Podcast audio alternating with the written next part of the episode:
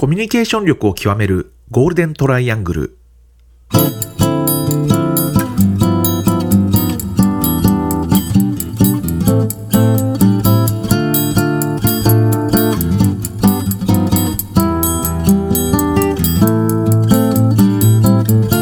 仕事でコミュニケーションを扱う3人がこれまでの経験や最新の話題を語りながらコミュニケーションとは何かを一緒に考えていくポッドキャストです。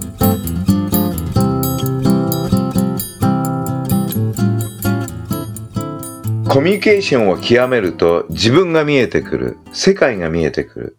えーコミュニケーション命、新田中こと田中真一です、えーよろしくお願いします。えー SE から PR コミュニケーション業界に転職して早四半世紀、高木恵子です。外資系企業でマーケティングを経験してきたアメリカ在住中川博隆です。寒いんですよ、もう東海岸。寒いでしょうね。そちらはね、東日は本もやっ寒い。と寒くなりましたよね。うん、でも僕もアメリカにいた時、本当にアメリカは寒いなと思ったことあるんですよね。で、デトロイトのミシガンがなかったんだけど、ワシントン DC もいたけど、はい。でも僕があの、たえーえっとなんだ、仕事でシカゴ行った時は、うんもう寒いなんて通り越してましたね。あの、ニューヨークよりも寒いですね、あれね。やっぱり風っていうか、風がすごい強いから、そう。うんああれでもう完全にもう顔を隠すぐらいのあの帽子かぶって、目だけ出るやつ。はい。あれ出なかったら外出られなかったですね。本当ね。そうですね。だから結構ね、あのー寒さ、えーいよいよこれから寒さっていうことで、今度はあれですかね、気候変動でより寒くなるんですか？それとも、えーえー逆に暖かいあの冬になっちゃうんですかね？いや、でもなんか二極化するみたいですよね。うん。だから、まあだから夏と、夏と冬がこう激化してるっていうかね、秋と春がなくなって、そそう。なるほど。そう。が、いや、すぐやってくるみたいな話をね、前にも恵子さんとちょっとしましたけど、そういうなんか、両極端になってるっていうのはあるみたいですね。四季がなくなったらなんか日本の良さがちょっと半減しちゃう。まあね。うんあの、多分四季がなくなってくると、あのー行動様式も変わってきますよね。いや、本当そうですよ。そうですよね。で、行動様式って行動っていうのは、まあ、ある意味、なんていうのかな、えー自分の行動が変わると、それは、あの、あの、自分の行動だけが変わるじゃんだけじゃなくて、自分の意識も変わってきちゃいますよね。うん、うん。そうだと思います。だから、例えば日本人が四季の感覚っていうのが強いと思うんですけれども、うんそれがどんどんどんどん、あの、4つの季節じゃなくて2つに両極化してくると、やっぱり日本日本人のその思考体験にも影響していくんでしょうね。いや、そうだと思いますね。本当文化とか、いろんなものに関わってくるような気がしますね。それこそ季語とかね、季語が、季語言って。季語。なんだろうみたいな感じになっちゃいますよね。だんだんは季語が分かんなくなるっていう感覚で、だからうん。多分、あのー、四季の変化っていうのが変わってくると、やっぱり、あの、なんていうのかな、えー何らかの形でその人間の感じ方？受け取り方、うんまあ僕の言葉で言うと感度っていうか、感度が変わってくるんでしょうね。そうですよね。だから今年の夏のあの異常な、えっと、なんていうのかな、気候の中で、やっぱり少しずつなんか自分の感え受け取り方っていうか感じ方が変わってきてるなっていうのはよく最近感じますね。だから、なかなか人間っていうのは結構そういうものに影響されるんですよね。いや、そうだと思いますよ。だってやっぱり、あうんアメリカでもね、あの、晴れの日が少ないと言われている、なんかシアトルとかでは自殺率が多いとか、そういうのもあったりしますし。ああなるほどね。そういうのはやっぱり周りの自分の環境の受け取り方で、こう、えー行動に出ちゃうんでしょううね。ん。だから受け取り方が行動に出てくるっていうのはやっぱり、あの、影響するんでしょうね。やっぱり受信、うんえせんえっと、発送、発信っていうサイクル。受信が変わってくると、えーそこから出てくる発想も変わってきて、で、発想も変わると、その発信である行動っていうのが変わってくるっていう感じなんでしょうね。確かにそうですね。で、まあ、行動っていうの、あの、最近ちょっと、なんていうのかな、やっぱり前からもここで話してますけど、自分、にあの、人間っていうのはやっぱりあの、表現っていうのが実は、まあ、表現の動物と言っていいと思うんですけども、やっぱり日々いろいろな表現をしながら、まあ、えっと、生きてる。だと思うんですね。で、やっぱりその表現の、えーありようによってはですね、えー結構、やっぱり周りに対してどういうメッセージを出していくのか。で、さらには、あの、自分に対してね、あの、外に表現するっていうのは決して外に向かってメッセージを、が出出てるっていうだけじゃなくて、自分に対してもメッセージが発信されてるっていう。だから、ある表現をすると、それは外に向かってもメッセージを出すけれども、自分に対してもやはりメッセージを出して、自分のその考え方、発想にも影響を与える。で、それがひいては自分の受信そのものも変えていくっていう。やっぱり結構人間っていうのはそういう受信発想、発信というメカニズムの中で結構繊細な生き物でそこに影響されながら行くっていうのが多分、えーそういう動物なんだと思いますけれども、だからよりそういうところに気をつけていくっていうのが重要なんだろうなと。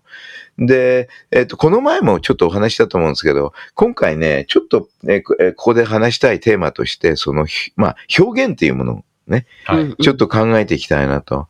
で、この前、チアリーディングを専門とする方とお話しすることができたんですね。はい。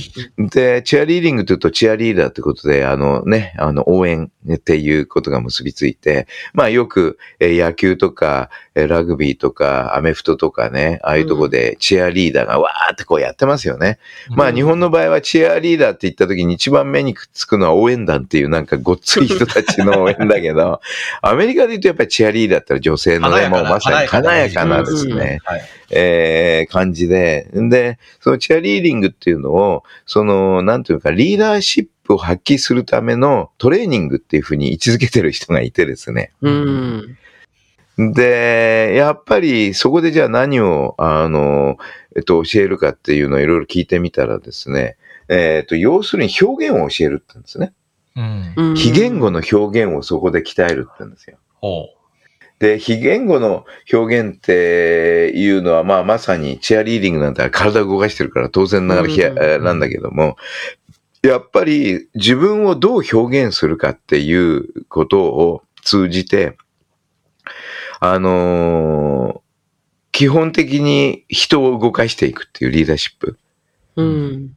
で、そういうところをチアリーディングのノウハウを使って、こう、リーダーたちにですね、こう、なんていうかあの、トレーニングするみたいなんですね。うんで、トレーニングの仕方って何かというと、リーダーたちを集めてですね、あの、基本的には踊らせたり、う。はい。うん。要するに、あの、えっ、と、例えばですね、じ10ぐらいの体の表現っていうのを、基本的な表現っていう10ユニットってあって、はい。で、その表現がこう、で、これがこういうことを相手に伝えるっていう、だから、はい。えっと、10の体の動き、えっと、表現の仕方が、まあ、10の意味はい。を相手に伝えるよっていうのが。暗、号みたいな感じですよね。暗号みたいな感じ。で、はい。まずその10の、ええっと、動きっていうのを、えっと、まず、えっと、教わって、で、うん。次に、えっと、言語でステートメントが出てくるわけです。言葉で。はいうんえっと、あなたは、えっと、これから食事に行きますと。どうですか？一緒に食事に行きませんか？っていうのを、そのじ言葉を一切使わずに、そこの言葉で表現されていることを、相手に対して、今学んだ10の形？こういうのとかね。あ、そこ見えないか。銃の形、表現を、えーすると。で、言葉は一切使わないと。うん。だから、例えば、お腹がす空いてるっていうのを表現するときっていうのは、なんか、顔を、もう、ぐわーって大きな、あれをしながらね、おお腹のところをこう、空いたっていうようなえ形とかね。そういうのを10ユニットまず覚えて、で、それを今言ったような文章が出てきて、それをその10ユニットを組み合わせながら、うん相手に伝えてくださいっていうトレーニングなんですよ。面白い。いろんなことがありますね。なんか、世の中に。世の中には。で、僕は僕はそれ話してた時に、あ、なるほどねって、人語は非言語で動かす時は、非言語っていうものは何なのかと学ぶには、言語を使わずに、うん何らかの、うんこちらが伝えたいメッセージを伝えるっていうのは、確かに動きっていうのは意味があるんだなと。で、チアリーダーってものすごいあれ動きやってますよね。うん確かに。あれ、一つ一つなんかやっぱり、その、ユニット化できるって言うんですよ。うんだから人の心を乗せる時の表現とか、ああ。そういうふうに分解できるって言うんですね。まあ、そのねえ、多分その方の知見だと思うんですけどね。はいい多分普通のチ,、えっと、チアリーダーっていうのはもう教わったも動きで、まあ自分のノリでこうやってる部分もあるんだけど、それを結構分析的にですね、どういうユニット、ユニットか、まあその方は10ユニットって呼んでるんですけども、10の型、型ですよね、一緒に。田中さんの好きな言葉ですね。型ですね。型を揃えて、その型を通じて、で、すべてが非言語で、言語のメッセージをそれを非言語で伝えていくってトレーニング。これはね、うんあの、すごく面白いなと思って、で、僕が気がついたのは、多分ね、外に対する表現だけじゃないと思うんですよね。う。ん。それが自分に対してもメッセージになるっていう、だからその自分がひどう表現するかが自分の、あの、えっと、どっちかというと心あるいは身体に対してね、メッセージを送るんですね、多分。うん。だからそれをあえてやってると徐々に自分の中のあの感じ方とか発想の仕方も変わってくるんじゃないかとうん。いう仮説を立てましてですね。うんなるほどそうすると、自分の非言語の表現を組み立てることによって、自分の感じ方に影響を与え、自分の感じ方が影響を与えると、発想の仕方が変わってくる。う。ん。っていうのができるんじゃないか。なぜかっていうと、あの、えーっと、宗教行事ってありますよね。宗教っていろいろな行事があるんですけども、いろんな宗教が、キリスト教も、ヒンズー教も、仏教もそれぞれがあるんですけども、例えば、え仏教の場合という座禅とかね。う。うんん。あれ一つの非言語表現ですよね。うん。うん。ああ、なるほど。それから、例えば、あのーえ仏教の中でも、えーっと、いいわゆる、えー、なんていうのかな、えー、真言を唱えるとか言って、そのある、え真言という、あの、まあ、お経ですね。お経を唱えるみたいな形で、お経を唱え、あれも表現ですよね。非言語表現ですよね。うん。で、あのーいあらゆる、その、なんていうんですかね、表現っていうものを通じて、あの、当然ながら外に対して発信よりも宗教的な行事の場合は、外に対する発信以上に自分に対する発信なんですよね、あれね。だから、チアリーディングっていうのは確かに外に対して表現しながら、あの、なんていうのかな、人をの乗せてったり、人を元気づけるっていう表現なんだけども、あの、宗教的な表現でいくと、大体は確かに外に向かってというよりも、どっちかとみんなう自分に対する表現っていう。うん。だから座禅なんかもそうだし、お経を唱えるもそうだし、まあ、ありとあらゆるその表現っていうものを、一つのさっき言った型として持ってるんですね。あらゆる宗教が。うん。で、その型をまず学んで、で、その型を実践する中で自分の中にある、なんていうの、感覚とか受け取り方、感度ですね、僕の言葉で言うと。感度を少しずつこう、なんていうのか、高めていく。で、その中から発想の方もこう高めていく。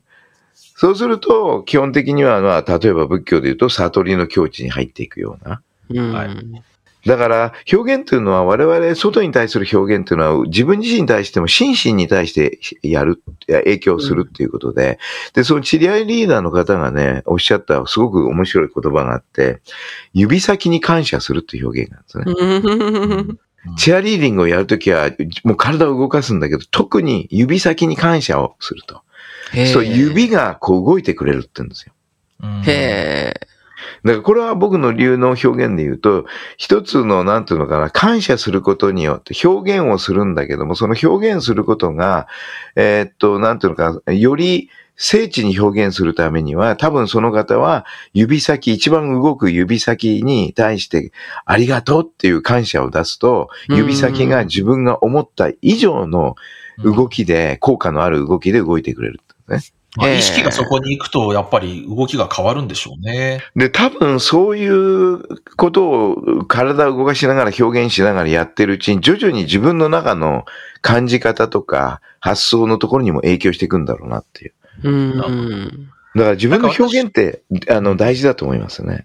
私が感じるのはやっぱりそれ、それこそ宗教の所作とか、まあ、例えばそれこそ、なんだろう、例えば皇室の例えばいろんな行事とかもそう行事ね。あれもそうですね。一つ一つの所作に意味があるんですよね。ああ、いい言葉ですね、所作ってね。うんなので、そこをやっぱりこう理解してやることによって、その、ただの動きではなくて、そこに意味が生まれるというか、それってすごく大切なことだと思うんですよね。で、それを知った上で、それを知った上でですよ。知った上で、それが自然なというか、そのもう意識せずにできるようになるっていうのが型じゃないですか。あなので。そこってでも、多分その意味付けの部分と所作っていうのが多分全部が一緒になっていて、それが分かってこそ、理解してこその型なんですよね。ただ動きがこうだからっていうところでだけではなくて、その背後にある意味付けと意味、意味をちゃんと理解した上でそれができるかっていうのが型なのかなっていうのが今ちょっと話を聞いていましたね。そう、そうするとですね、実は、あの、自分の表現を、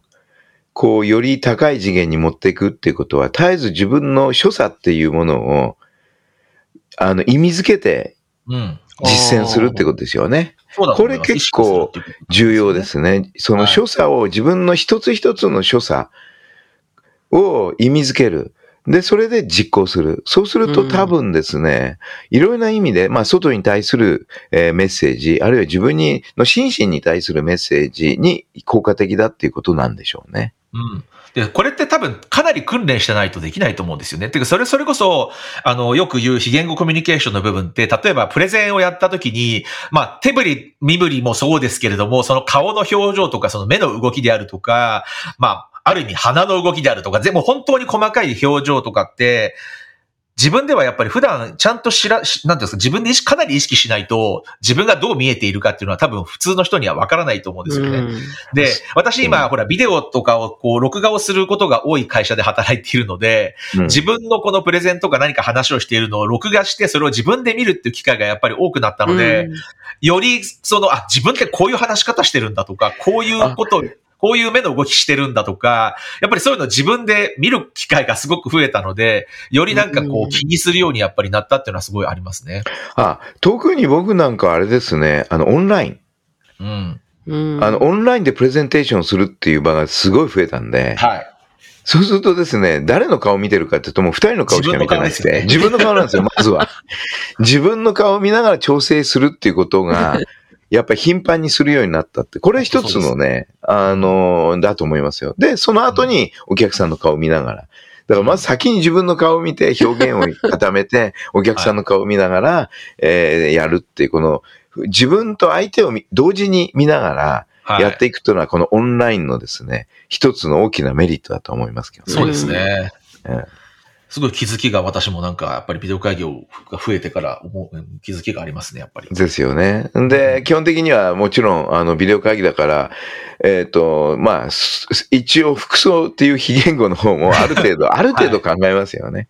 はい。ある程度ね。ただ限定されたのはこの枠だけだから、ここに出なければいいってんで、ズボンを履いてないで映っちゃった人とかね、いっぱいいます。人がね、なんかいろいろね、えっと、笑い話あるじゃないですか。だからそういう意味ではね、非常に、あの、えー自分の表現を意味づけるっていうか、絶えず意識するってことなんですよね。うん。自分の所作をね、日常の所作をどれだけ意識して行えるかっていうのが徐々に自分の表現を高めていって、で、自分の表現が高まると、相手との関係、えーうんつまり、まあ、えっと、メッセージがね、相手に伝わるメッセージがだんだん高まってくるから、相手との関係性っていうのがしっかりと構築できるようになって、あと自分自身も、そのより、なんていうんですかね、感じ方とか、えっと、発想の仕方も、えー高まってくるっていう感じで、まあ、そんなところなんでしょうね。面白いですね。うんあの、大谷選手の、こう、球場のゴミをこう、さりげなく拾うっていう、あれも、だから関係しますよね。彼がどれだけ、そう、やっぱり野球に対する、その、あ、愛ですよね。彼の場合って、その自分が真摯に向き合ってるっていうのが、自然にそのグラウンドにゴミが落ちてるから拾うっていうあれはね、のに全部僕、ね、繋がってますよね。つながってま、彼のそあの所作って多分、うん周りよりも自分に対する戒めっていうか、んそうですよね。多分それもあると思うんですね。やっぱりだからその両方があの、えっ、と、グラウンドにある、まあ、あの、えー、ものをですね、落ちてたもの、えゴミも含めてだけども、そういうのを拾うっていうのは自分に対してやっぱり、さっきの方がおっしゃってたあの、チアリーディングの人が言ってたけど、その指先に対して感謝。っていう気持ちとすごくなんかね、相通ずるもんがあると思うんですよ。そうですね。確かにそんな気がしつます、ね。まり、野球に感謝っていう気持ちでで、すよねそ。の球場をきれいにしておくとか、うんあの、やっぱりそれを表現することが自分に対する戒めにもなり、周りに対しても非常に好感度、共感っていうのを生むっていうね。あれがやっぱり、もしかしたらそのお互いのあれ所作っていうのは、あれは一つのいい例でしょうね。そうですよね。うんなんだかあれ、あ、あの、ゴミ拾いにがすごいっていうことをすごい報道されてましたけど、うんなんかそっちにすごい注目されちゃったけど、今のこうね、話をつなげると、全部彼、彼はやっぱ表現者ですよね。表現者ですね。かね、感じますよね。やっぱりすごいと思いますね、大谷のあの表現。それがだから、あの、日本を超えてるわけですよね。ねアメリカで共感を生む、まさに、所作なんですよね、大谷流。これはね、あの、即我々の日常生活の所作に取り入れられると思いますうよ。ん。まあ、簡単な話が朝の挨拶。ああ、そうですよね。あのね、あの、まあもちろん事務所行けばみんな知った顔かもしれないけど、案外同じと地地域に住んでる人とか、うんえっ、と、マンションに住んでる人の間で挨拶するっていうのが、あの、結構ね、あの、僕はすごく重要だと思って、で、やっぱりこっちからまず挨拶すると、向こうも返してくれるとかね。そうあのいろんな形で。私いつもやってます。ああれ なんはかいつもややっってる、そぱ、そ外に対してもいいけど、自分に対してね、うん。やっぱりよりこうオープンになるっていうか、なんかね、やっぱりなんかの、えっと、戒めというかね、そういう感覚、あ挨拶することに、僕自分自身が気持ちよくなるんでね。そうですよね。そうそう、それもありますよね。あとなんか、こう、やっぱり、最近のこう、都会のマンションとかって、本当だ、誰が住んでるかわからないっていうその怪しい、そうなんですよ。東京もそうじゃないですか。だからこっちが、なんかおはようございますとか、こんばんはとかって言うと、まず怪しまれないですよ。まあ、その、ちょっと、うん単純かもしれないけど、こう、フレンドリーにやれば、あこの人別に変な人じゃないっていう、まず印象をすぐ与えられるっていう、なんか自分のプロテクションにもなりますよね。あの、それはね、あの、僕もなんかアメリカ行った時にアメリカ人があまりにも愛想がいいんで、ね、なんで、なんでこんな愛想いいのかななんて思うけど、それは基本的には自分のプロテクションなんですね。要するに俺は安心していいよ。安全な人だよ別に危機を、いや、悪いやつじゃないよ。ハローっつってね。うんニコニコしてね。で、家族の話したりね。なんか、馴れ馴れしいな、この人って、初めは思うけど。でも、それはプロテクションで、で、だんだん慣れていくと、こっちもそれをやり始めるわけです。うんうん、そうですよね。うん、だからその一つ確かにそうですね、アメリカは確かにね。そうですよね。だから、所作って大事なんですね、やっぱり。ん。あらゆるところで。だから、我々としては、日々の所作を意識する。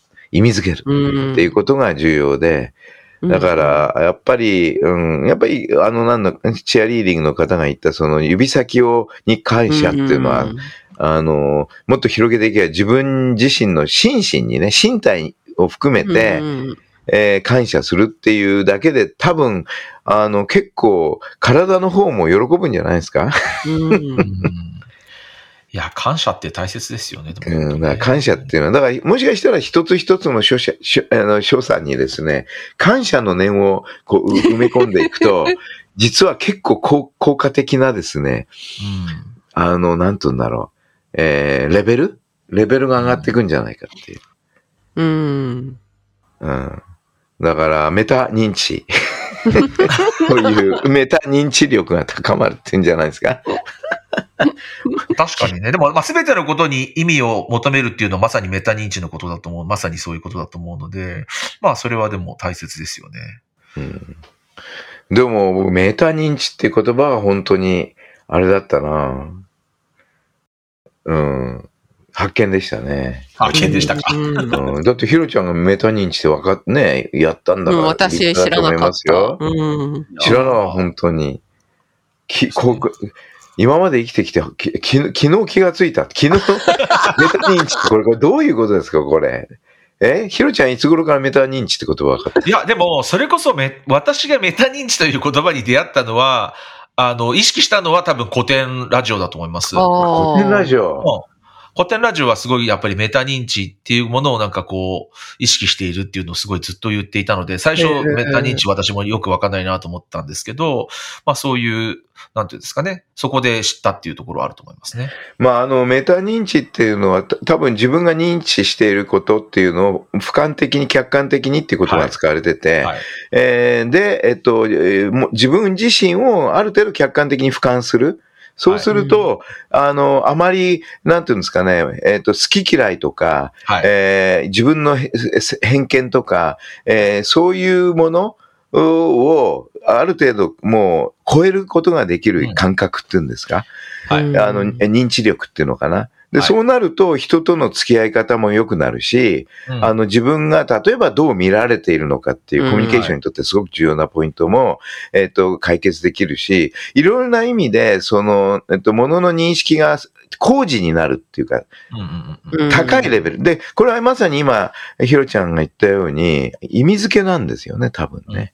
うん一つ一つの、えっと、会うことを、いや、こういうふうに意味付ける。これが先入観だと思ってるけど、こういうふうに意味付ければ、これ先入観気にする必要ないよね。なんて話で、こう意味付けを積み重ねながら、あのーそのメタ認知力っていうのは高まっていくって、こんな感じなんでしょうね。それこそ前にあの田中さんが言っていた、なんかアメリカでお子さんがなんかこう泣きわめいている時にお母さんがこうなんで泣いてるのっていうかなん、どうしてハッピーじゃないのかみたいなのを聞くみたいな話をしていた時に、それってまさにメタ認知なんですよね。あなぜ今私がね。うん。なぜ私が今、こう、ハッピーではない状態なのか、なぜ起こっているのか、それを分析することによって、その、なんですか、どうしてそういう風になったのかっていうことをちゃんとこう認知するっていうことなので、なんかそれってまさにメタ認知だなと思って、っていう話は、この間、その子供の話をしてた時にちょっと思ったりはしましたね。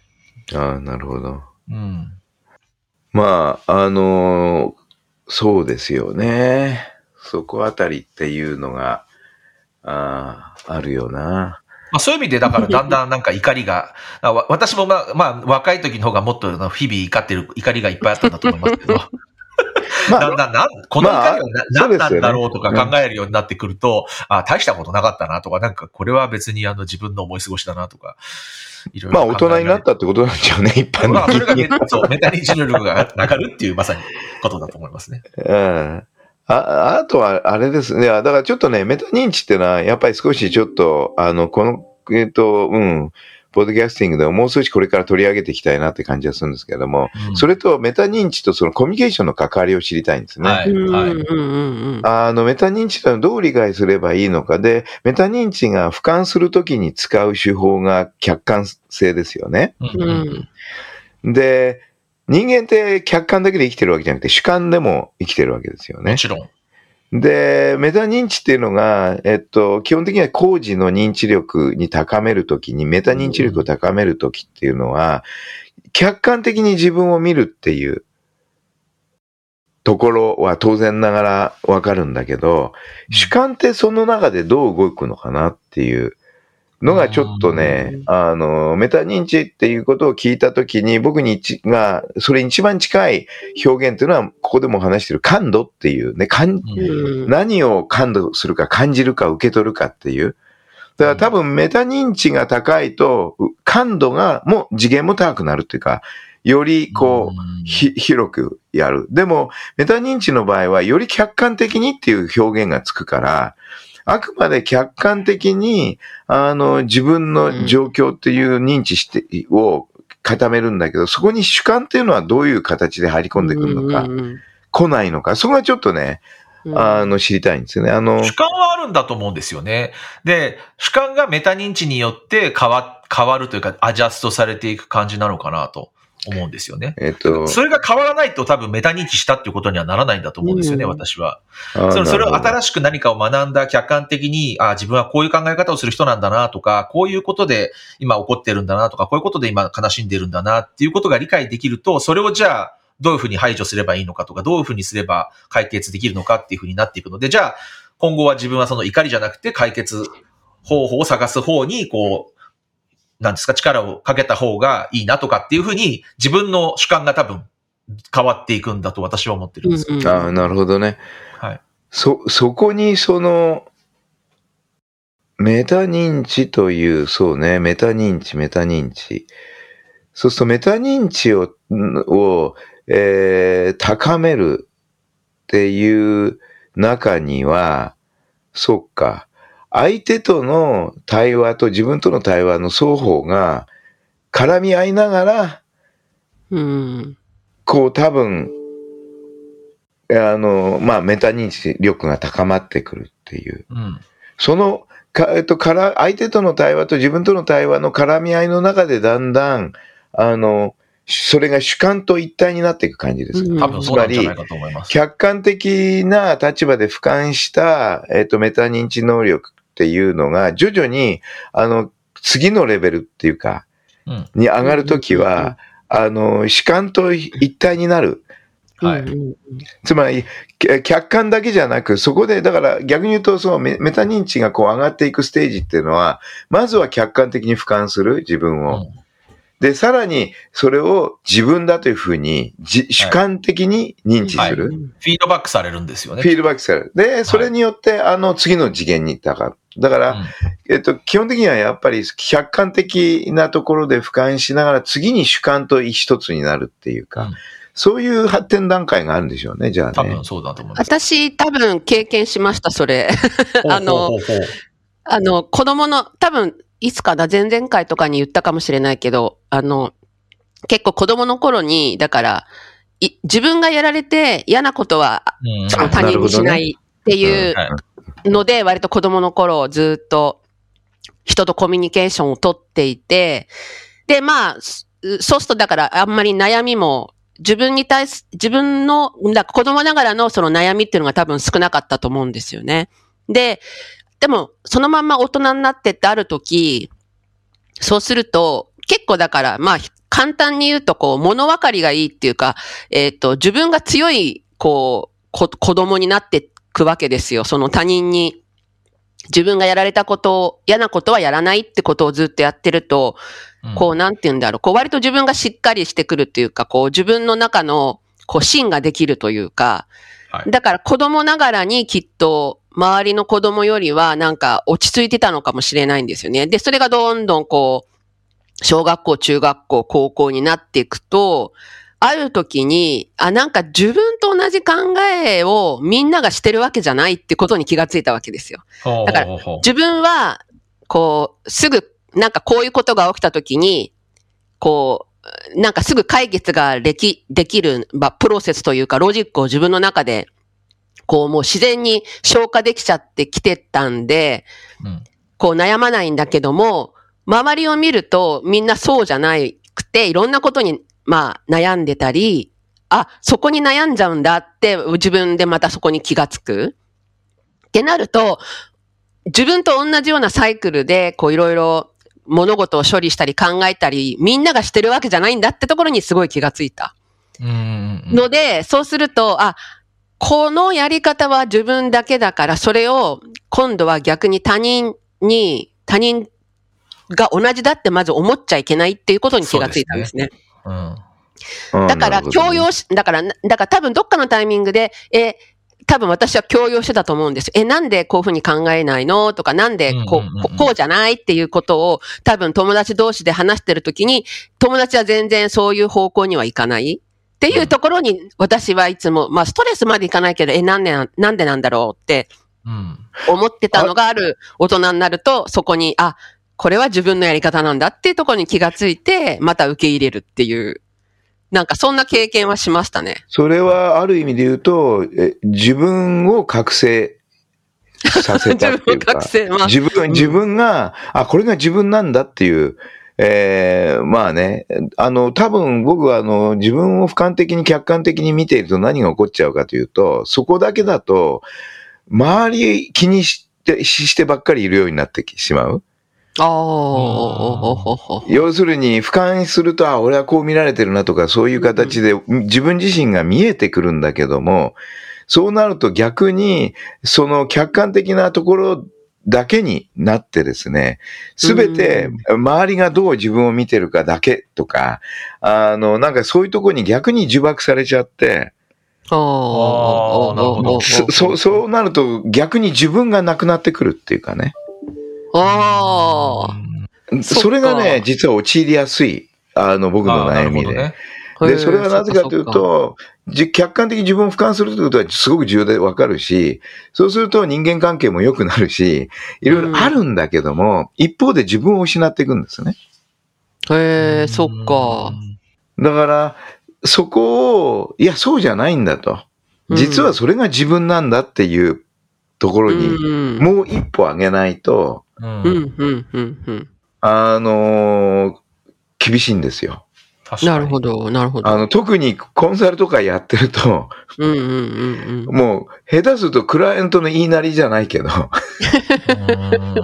あの、あ、いや、これはもう俯瞰しちゃうと、俺はこういうふうに折れなきゃいけないし、これはこうしなきゃいけないって逆に、なんていうのか自爆になっちゃって、自分自身がどんどんなくなっていくっていう感じうん。なるほど。そこがだから今の恵子さんの話聞いてると、やっぱり、えっと、そのプロセスを踏みながら自分を確実に、うん。あの、覚醒させてるなっていうふうに今感じたですね、聞いてて。おーそっか。面白い。なんかさっき私もアジャストするって言った、い言ってる言葉を使ったんですけど、なんかそれは必ずしも、その、じゃあ、向こう、なんですか、01じゃないんですよね。だから、相手が正しい、こっちが正しいとかではなくて、じゃないんですよ。ところが多分どこかにあって、そこでも譲れない時もあるから、まあ人によってはね、そうそうそう私みたいな強い人に、強い、あの、強い意識をも、意志を持った人に、にとっては、ここは譲れない、ここは譲りたくないとか、譲れる、うん。ここは譲れるとか、いろいろあると思うんですけど、まあ、すごくその自分がないというか、あまりそういうふうに人にどうふうに見られてるかと、うん。のところばかりに意識がいってしまう人はもう100%向こうの方にこう、すり寄っちゃうんだと思いますけど、なんかそこはでも、どれだけ周りに自分のことを認めてくれる人がいるかとか、まあその親子関係がどれだけ良好かとか、あ。なんかそういうのもすごいでもありそうですよね、やっぱり。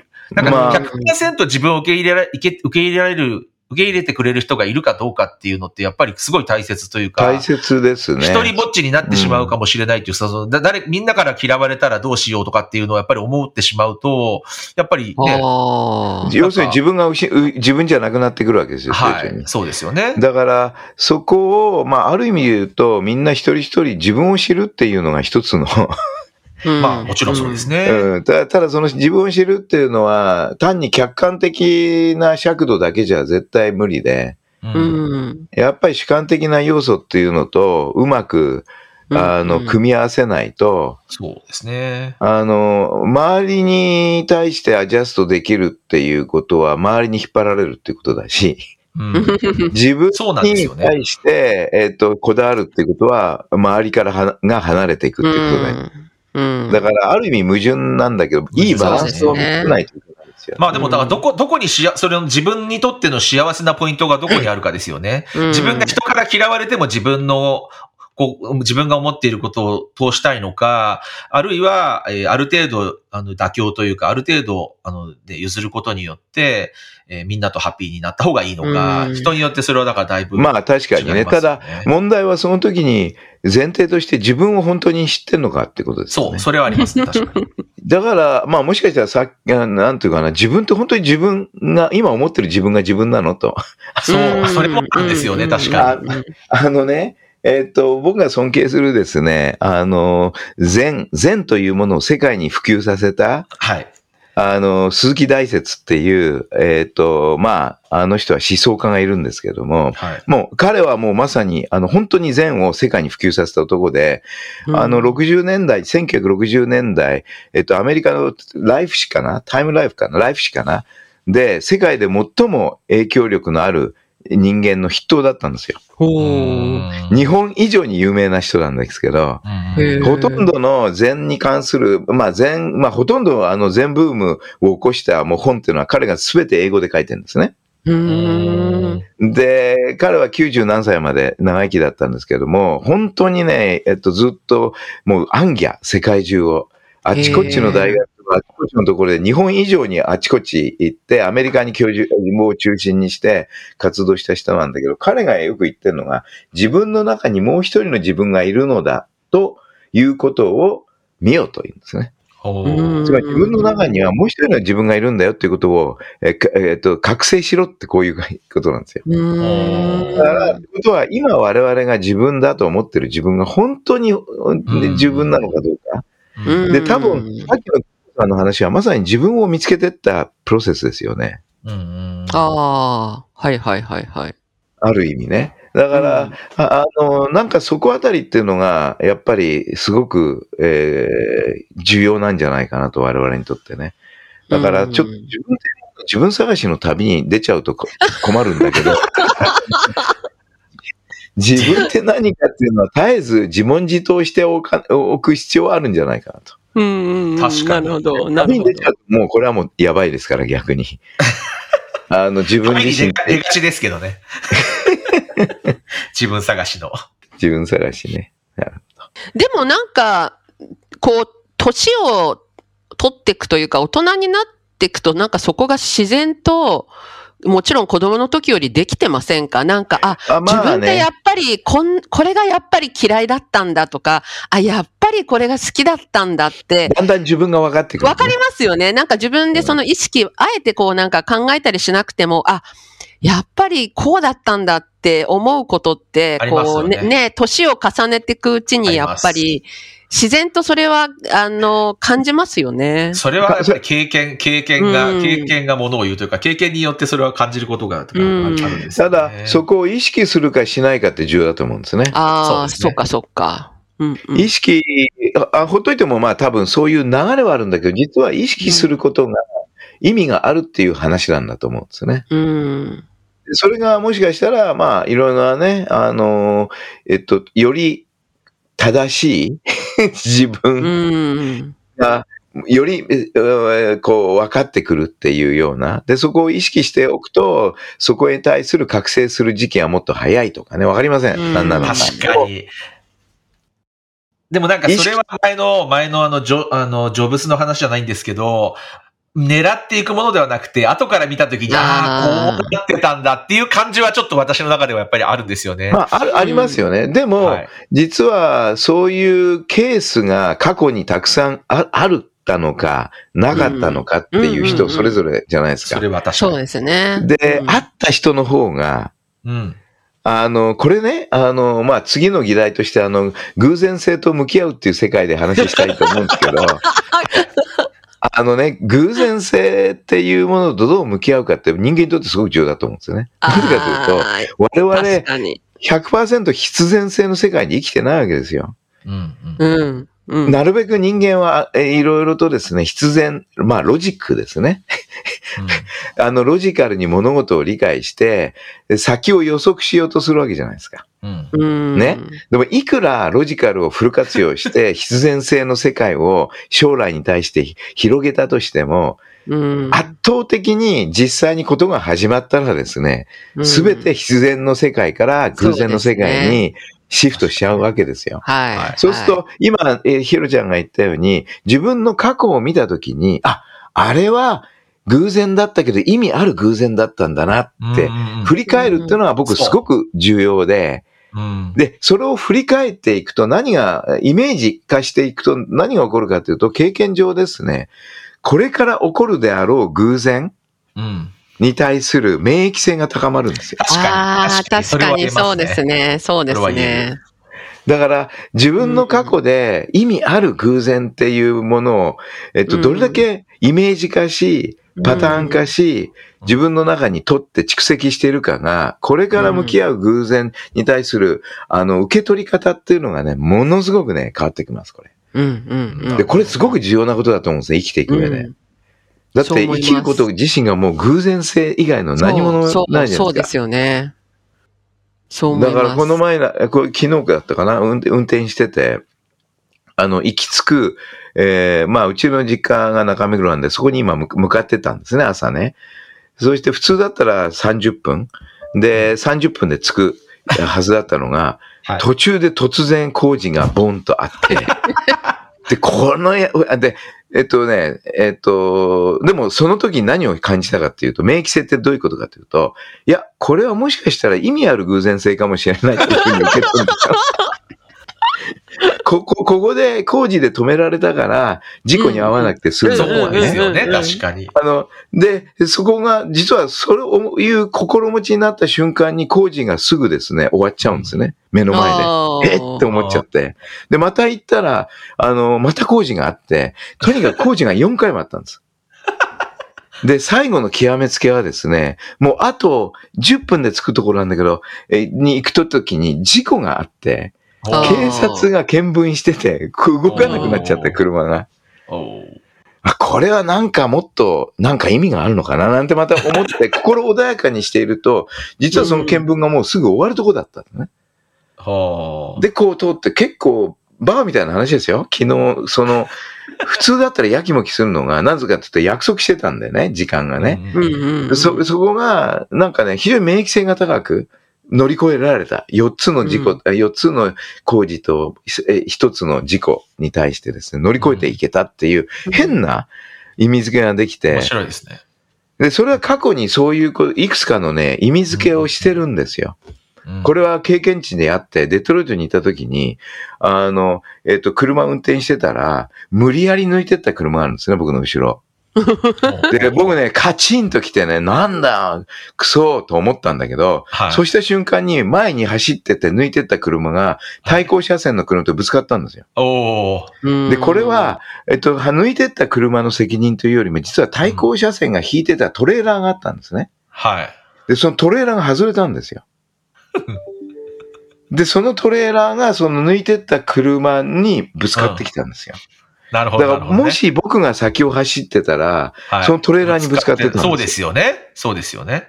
こういうのって結構皆さん経験してるでしょ？うんうんあるある。そう確かにそういうのありますね。ありますあの人が上司になってくれたおかげでとか、うんうんあの人は反面教師だったけど、今今日あるのはとかね。ある。わかります。そういうのをまとめておくと、うんある程度、えっと、これからの、えっと、なんていうんですかね、えー、なんていうんだろう、えっと、偶然との向き合い方にうん対する免疫性があるんで、ここはもっと議論したいんですね。じゃあ、どういあう、いいですね、いいですね。どういうことをやると、えっと、偶然に対する免疫性が高まるかどうか。うん。じゃあ次回は全部でね、10個ぐらい出てきたんで。すごい予告が、そんな予告が。すごいすごい。皆さん、いいですね。はい、ぜひとも。それから、あと予告と同時にですね、広告もさせていただきたいんですけど、はい。な、なんでしょう？もう、みな、あの、これ聞かれてるか方々、あのね、今、ブログを再開しましたんで、この2ヶ月前、戦略コミュニケーションブログっていう、これぜひとも見ていただきたいですね。読んでいただきたい。はい。はい。あの、週1回から2回こう、いろいろとく加えてますけれども、あの、まあ、よりこういうね、ダベリレベルじゃないけど、もう少しその深い形でコミュニケーションを考えたい人っていうのは、もうぜひとも見ていただいて、で、あの、戦略コミュニケーションってやっただけで即行きますから、出てきますから。あの SEO がバッチリされていると。あの、戦略的コミュニケーションじゃないですよ。戦略コミ戦ュニケーション。略コミュニケーション。そう。はい戦略的じゃない、戦略コミュニケーション。で、このリンク貼ってあせり、リンク貼ってありますから大丈夫です。はい。で、戦略コミュニケーションっていうのはですね、あの、これ、うちの、あの、えひえひえ表彰登録されさたされてるんで、登録された言葉で、あの、我々しか使えない言葉なんですね。戦略コミュニケーション。覚えてください。戦略コミュニケーション。はい。ということで、報告させていただきます。